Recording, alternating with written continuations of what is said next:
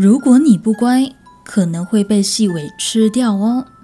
泰国有史以来最恐怖的连环杀童吃人案，嫌犯细尾在泰国连续杀害了六名小孩，然后挖走他们的内脏煮来吃。而被枪决之后的他，并没有第一时间被下葬，反而是被制成干尸，在死亡博物馆内展出失踪六十多年。后来却被人发现，他极有可能是被冤枉的。玄人。玄事玄仪馆，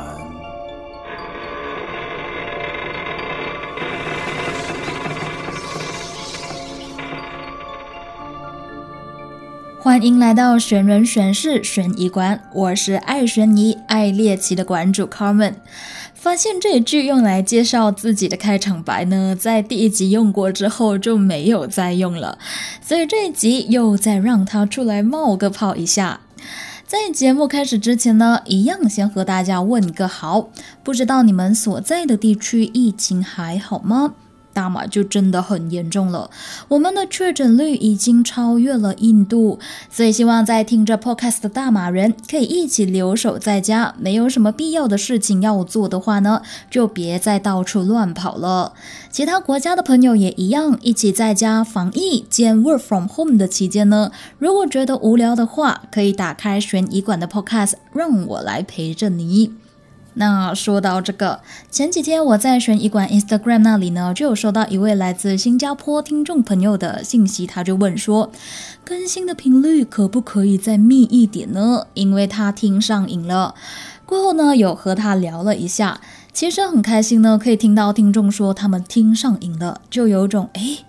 原来悬疑馆也有这种力量，可以让人听上瘾，那就证明我们的节目做的还不错嘛，至少还是有一点点的吸引力的。像我之前就曾经有担心的说，哎，会不会没有人想要听呢？但看到蛮多的听众朋友的回馈都是偏向正面的，我就更加有信心的继续做下去了。谢谢大家的支持。至于更新的频率呢，蹦跟雷，蹦跟雷。我会尽量一星期呢更新一集，尽其量都不会让大家等太久。毕竟我也理解那种等太久的感觉就很心痒痒的。好了，嘘寒问暖了这么久，是时候要进入主题了。这集要和大家分享什么案件呢？之前我们就有分享过香港、澳门、韩国、台湾、马来西亚、日本，这次。终于要带大家到充满玄幻色彩的泰国去了。说的是什么案件呢？就是这宗泰国史上最恐怖的连环食童狂魔案。嫌犯除了被指控连环杀害六名泰国小孩之外呢，还掏空他们的内脏煮来吃。而他被枪决之后，尸体并没有立刻下葬，反而是被医学院的学员拿来研究，并且拿来制成干尸，在医学博物馆内展出。但是在六十多年后，居然有人发现他是被冤枉的。到底事情的真相是怎样？他为什么会专挑小孩子来杀，然后掏空他们的内脏煮来吃呢？为什么医学院的人要将他制成干尸呢？一起听下去你就知道了。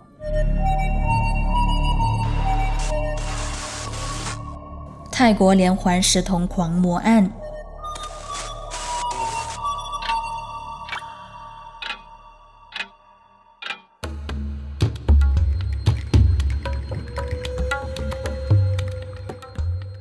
天黑后不要出门，不然细尾会吃掉你哦。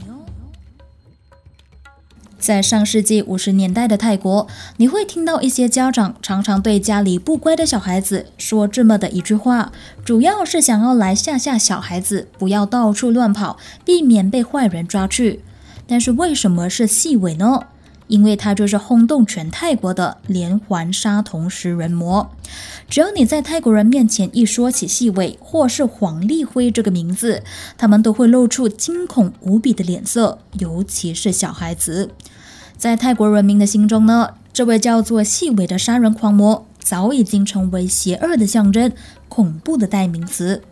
为什么会这样？一切都要从我们这集的主角细尾，也就是黄立辉。开始说起，黄立辉在一九二七年出生在中国广东山头的一个农民家庭。由于他从小呢家境就很贫穷，加上瘦小的身材，所以就经常遭到别人的欺负。那据了解呢，有人指他在后来曾经遇到过一个算命师傅，那名算命师傅就对他说：“你应该要多吃心脏和肝脏，因为这可以让你更有胆量的去面对其他人，尤其是那些欺负你的人。”就像我们常常会听到人家说的“以形补形”啊，也就是以形补形、以脏补脏的千年食疗方法。像是常常需要走动或者是长时间需要站立的人呢，就会多吃猪脚或者是鸡脚来补充他的脚力。贫血的人呢，就会多吃一些猪血啊或者是鸭血来补血。而胆小的黄立辉想要胆子变大，师傅就要他多吃内脏。我就认为师傅在这里指的内脏呢，肯定就是动物的内脏，而不是人类的内脏哈。直到一九四五年，黄立辉被国家招入伍当抗日军人，在泰国军方的记录中就提到说。黄立辉当时跟随的部队出战的时候呢，遭到日本军队的猛烈围攻，他们围困在战场上面已经几个星期都没有办法突破重围。他许多的战友都饿到开始吃草来充饥，不过他却选择吃那些已经战死在场上的士兵的肉来抵抗强烈的饥饿感。而那一次就是他第一次吃人肉。战争结束之后呢，黄立辉就回到了他的家乡，也就是中国广东山头。可惜的是，当时山头十分的贫困，根本没有可以找吃的机会。于是他就跟其他人一样，计划偷渡到泰国找工作，想为自己的生活寻找一个新的开始。最后，他在一九四六年的十二月，通过了一艘货船，去到了泰国。后来，因为泰国移民署的员工把他的名字黄立辉听成了细维，也有人说呢，黄立辉的立辉这两个字和泰国话的细尾发音是一样的，所以就帮他的名字登记成了细维。从此以后呢，黄立辉就变成了细尾，并且用这个名字在泰国展开他新的生活。细伟在离开难民监狱之后呢，曾经在泰国当地做过杀鸡、码头搬运工人等等。最后，他在巴蜀府这个地方找到了一份园丁的工作。这一切看起来像是重新开始的美好人生，却在他到泰国的十二年后起了重大的转折点。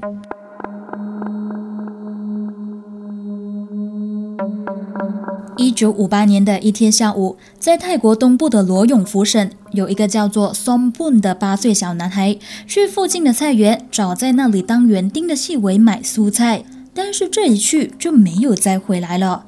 松布的爸爸妈妈等了又等，等了又等，都不见儿子回来，心里急死了，于是就开始跟着儿子走过的路线，沿路下去寻找失踪后的儿子。后来，松布的爸爸在找人的过程中看到了细尾。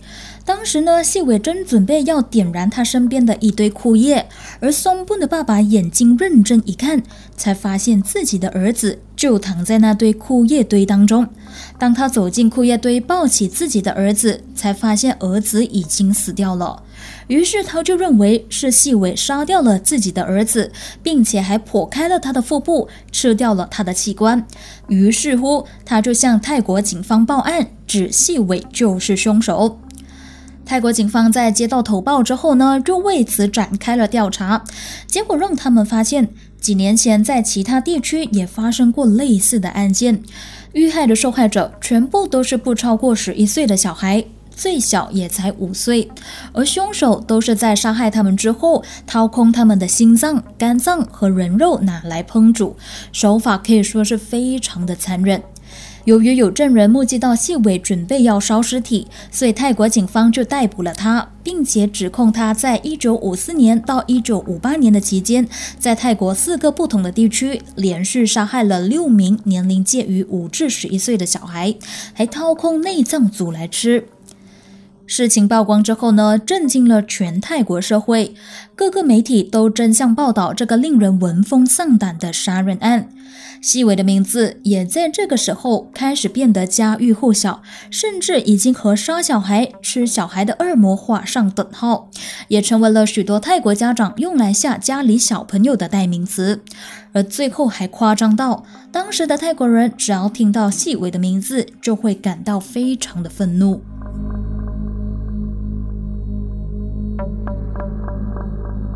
小孩子的心脏非常美味。警方在逮捕细伟之后，就对他展开了一场持续九天的审问。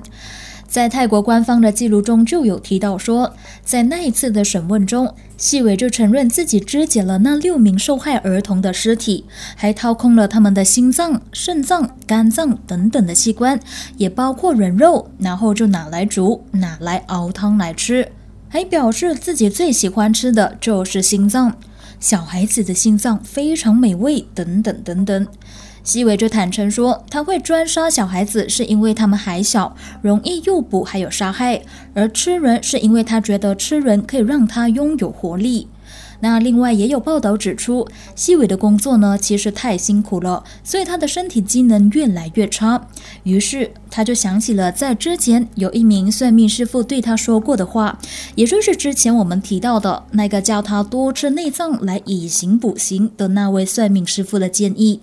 因此呢，他就在一九五四年到一九五八年的这四年期间，分别在泰国四个不同的地区连续拐带并且杀害了六名无辜的小孩。还拿他们的内脏煮来吃。那根据网上搜集到的资料，就有指出，他在给供词的时候呢，就有说到，他第一次尝试杀人是在巴蜀府的塔沙格县，但是不成功。一九五四年的四月十号晚上，他在一个市场的附近物色着适合的对象。他趁着其中一对父母不注意的时候呢，用手捂住一个八岁小女孩的口和鼻子，再把她拖到阴暗处。在小女孩窒息之后呢，他又将她拖到附近的一条河旁边。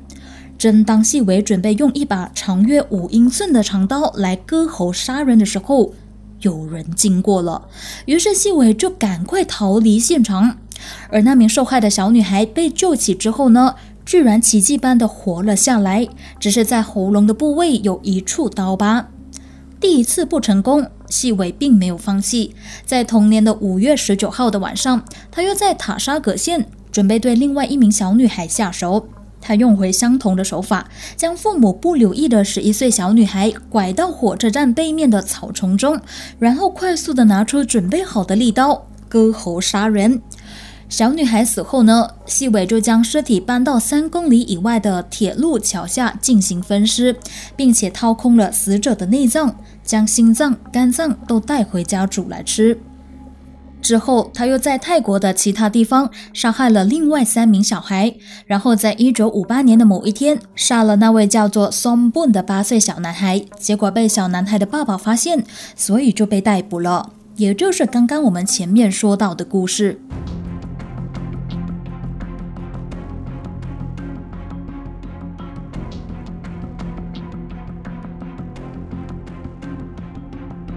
据了解，细伟在最后的审问当中招认了警方对他的每一项指控。法院因为他认罪，加上态度良好，所以就判他坐牢免去死刑。但是过后，检察官对这项判决提出了上诉，所以才让上诉法院同意，并判处细伟死刑。根据报道指出，谢伟在听到死刑判决之后昏迷不醒，在场的警方向他吐了几口香烟的烟气之后，他才慢慢的苏醒过来。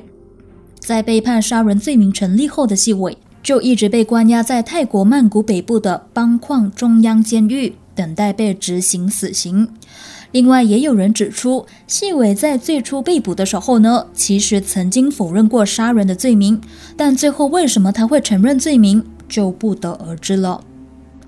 最后，这名被泰国人痛恨的杀人嫌犯细伟，终于在一九五九年的九月十七号被送上了刑场，一声枪声，就结束了他的一生。西伟在被枪决之后呢，并没有第一时间被安排下葬，因为有医学院的人就曾经提出，希望用他的尸体来进行尸检研究。但后来当局决定将他的尸体通过防腐的措施来制成干尸，放在曼谷的医学博物馆内展出，想要以此作为教学的用途，同时呢，也可以用来警惕后世的人不要以身试法。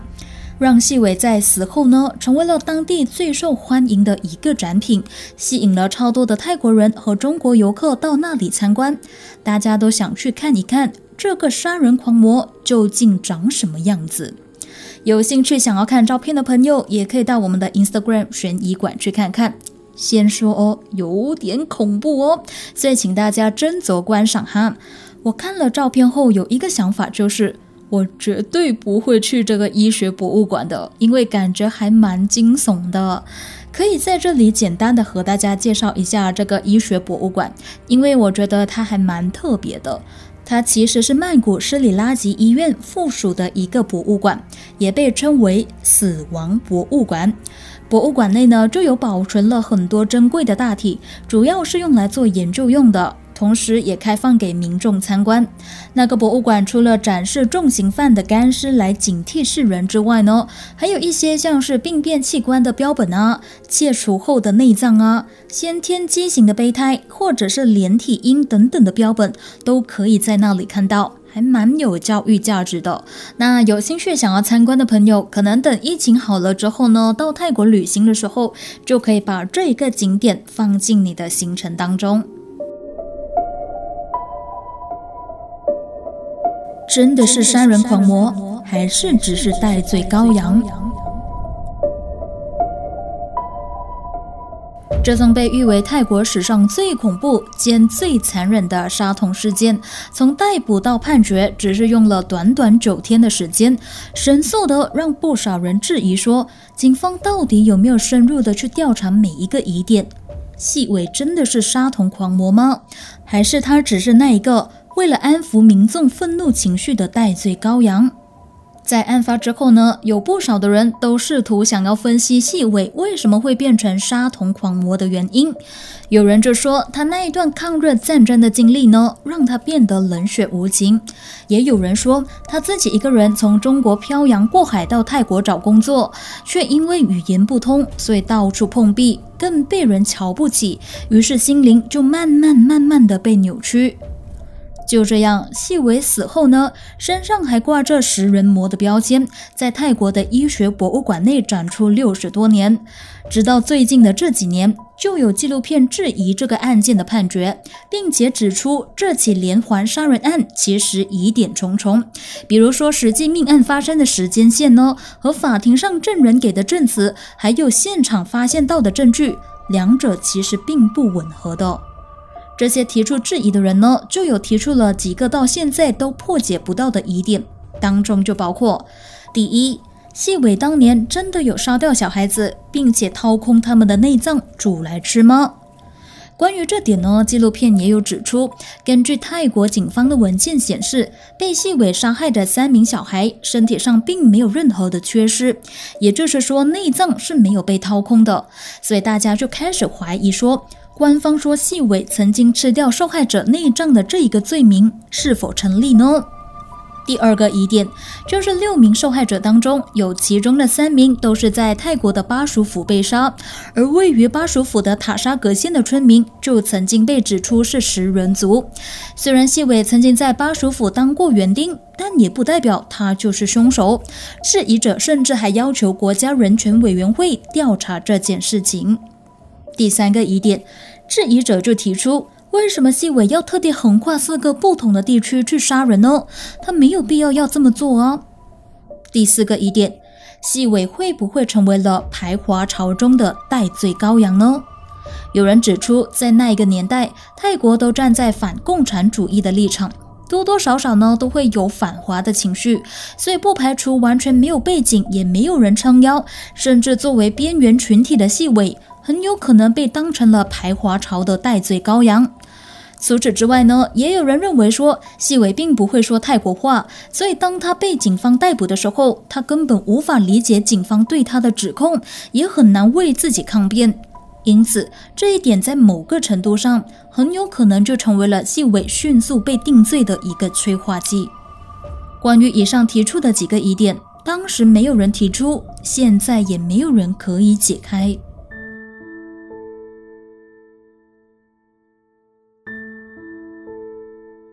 那细伟真的如大家所说的那样，性格残暴不仁，面目狰狞可恶吗？并不是的。有泰国媒体呢，在最近几年就曾经采访过细伟生前的好朋友，也就是一个将近八十七岁的老公公。老公公就说，细伟生前工作的时候曾经被骗钱，生活过得很辛苦，但是他的人很好，就算被骗钱了也不敢出声，只能拼命的工作。他还说。应该是有人陷害了他，因为他相信以细伟的为人，他是不可能会做出这种丧尽天良的事情的。他在细伟去世之后呢，也曾经到博物馆去看他的干尸，他觉得细伟的样子，感觉就像受了委屈那样，感觉是被人冤枉在流泪。另外，细伟当时的老板的儿子也表示，细伟平时的人很容易害羞，而且沉默寡言，没什么说话。但怎么看都只是一个普通的老实人，而不是一个恐怖的杀人狂魔。但针对这个呢，就不好说了，毕竟杀人凶手是没有样子可以看到。那为什么大家对细伟的印象都是恐怖、残忍，而且面目狰狞呢？因为现在我们听到的形容、看到的照片，所有关于细伟的种种人格描述，其实都是泰国媒体当年为他暗设的人设，而这个可怕的人设到现在依然在影响着世人。有人就说，在这起案件的审判开始之前，嫌疑犯细伟就曾经被带到街头去游行，并且在报道中被贴上了恶魔的标签。就连媒体在报道中也故意选择细伟打哈欠的照片来凸显他狰狞的食人魔面目，因为张开口就给人一种想要吃掉人的错觉，所以让这起案件在未审判之前就已经让许多的民众更加趋于的相信细伟就是那个食人的杀童狂魔。另外，当时泰国媒体对于这起谋杀案的紧贴报道，其实多多少少都给警方施加了不少的压力，所以也不排除当年的警方为了要平息民怨而迅速的草草结案。现在，其实你再看回当年的报道内容，可以发现没有一个确凿的证据可以指证细伟就是那个杀害六名小孩子的凶手。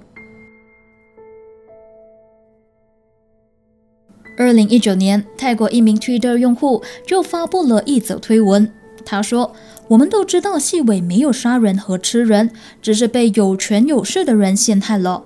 而事到如今，博物馆还展示着他的身体，并且还挂着食人魔这个标签，让他死后也得不到公平的对待。”这则推文一发。引起了网民的极大关注，网上呢就有超过一万八千人参与请愿，要求博物馆不要再展出细伟的遗体了。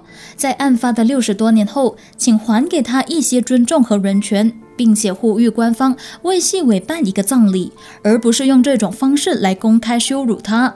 同时，他们也要求大众不要再传播关于细伟吃人的谣言，而是要去寻找这起案件背后的真相，与寻求真正的正义。不过，这些质疑声浪也只是质疑，也没有强而有力的事实去支撑，并且推翻细伟不是凶手的这个说辞。反而，细伟死后被制成干尸，并且展出六十多年，就确实成为了民众议论纷纷的话题。有人纷纷替细伟打抱不平，像是泰国跨文化基金会的主席就曾经指出，医学博物馆其实没有权利保留细伟的尸体，他应该要把细伟的遗体还给他的家人或者他的监护人，更不能公开说他是食人族。由于展出的反对浪潮越演越激烈。医学博物馆于是就正式摘除贴在细尾干尸上面“食人魔”的标签，只留下细尾的名字。最后，基于社会的质疑和反对的浪潮越来越大，医学博物馆就在二零一九年的时候发出了文告，来寻找细伟的家属来认领他的尸体，并且进行正式的埋葬。但要是一个月后都没有人认领的话，就会由院方自行处理了。有人就在那时炮轰院方说，谢伟当时是一个人到泰国去打拼的，没有任何的亲友陪伴，当地人民对他的真实背景也不了解。况且事情也已经过了六十多年，认识他的长辈或者同辈，很有可能都已经离开人世了。基本上想要有亲人来认领，几乎是不太可能的事情。最后，因为没有人认领尸体的关系，院方为了要让细伟安息，所以就在去年，也就是二零二零年的七月，为细伟举办了火葬仪式，不用再站着展出，甚至被世人唾骂了。就这样，这位曾经被誉为杀童狂魔，但后来被制成干尸展出，再再再再到后来被正式火化，得以安眠的细伟。他的身世和经历都像他的身体一样，化成了灰，变成了一段谜，永远封存在历史当中了。到底事情的真相是怎样的？应该就只有他和死者知道了。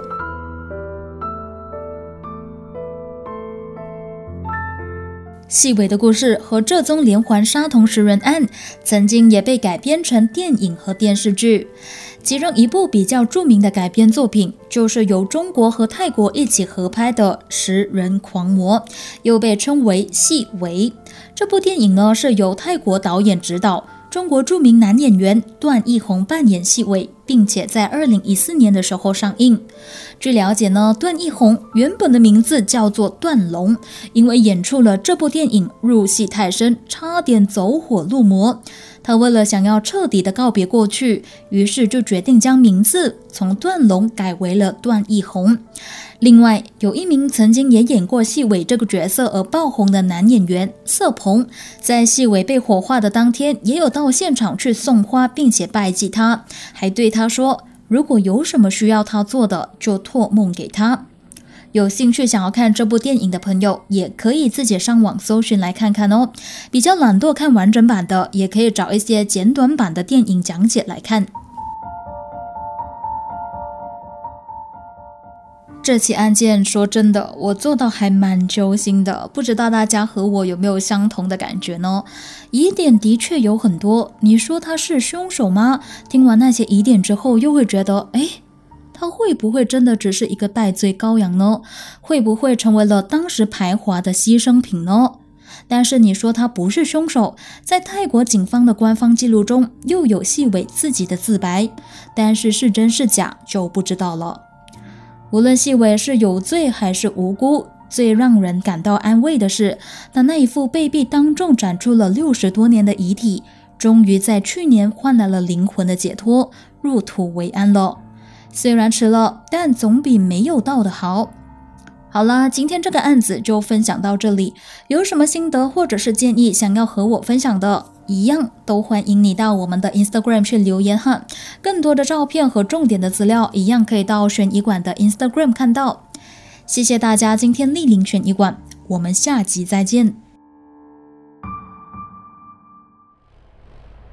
下集预告。